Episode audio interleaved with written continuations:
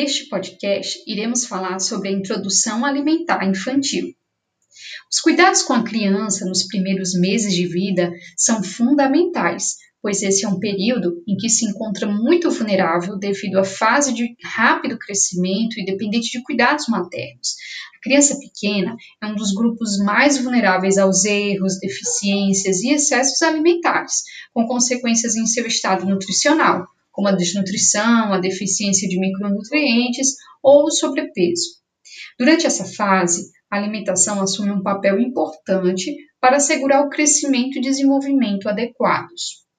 Após o sexto mês de vida, as necessidades nutricionais da criança já não são mais atendidas somente com o leite materno, sendo necessária então a introdução de outros alimentos. A partir desse período, a criança já tem a maturidade fisiológica e neurológica para receber outros alimentos, que são chamados alimentos complementares.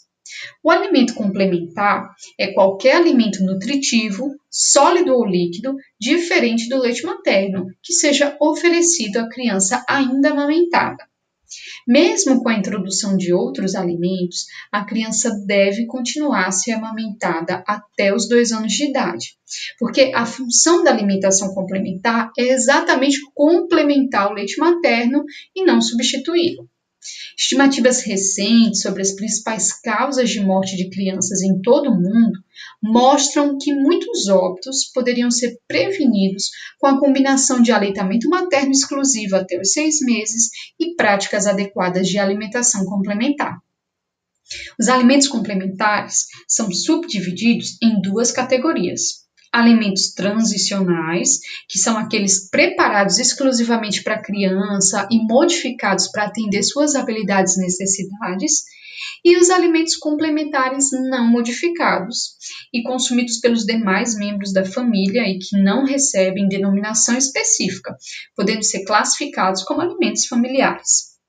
Estudos mostram que entre grupos de crianças com distintas práticas alimentares, o crescimento infantil mantém-se similar a padrões de referência, até aproximadamente 4 meses de idade, iniciando então um progressivo declínio.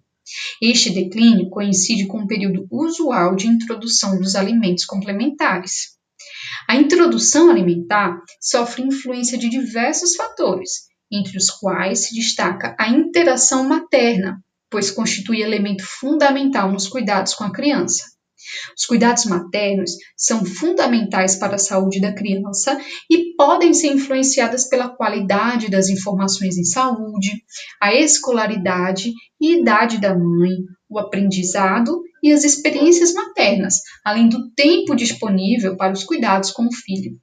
Dessa forma, as crenças e tabus maternos tendem a trazer prejuízos à alimentação da criança, por limitar o uso de alimentos importantes para seu crescimento e desenvolvimento, apesar de esses alimentos normalmente estarem localmente disponíveis e serem consumidos pela família.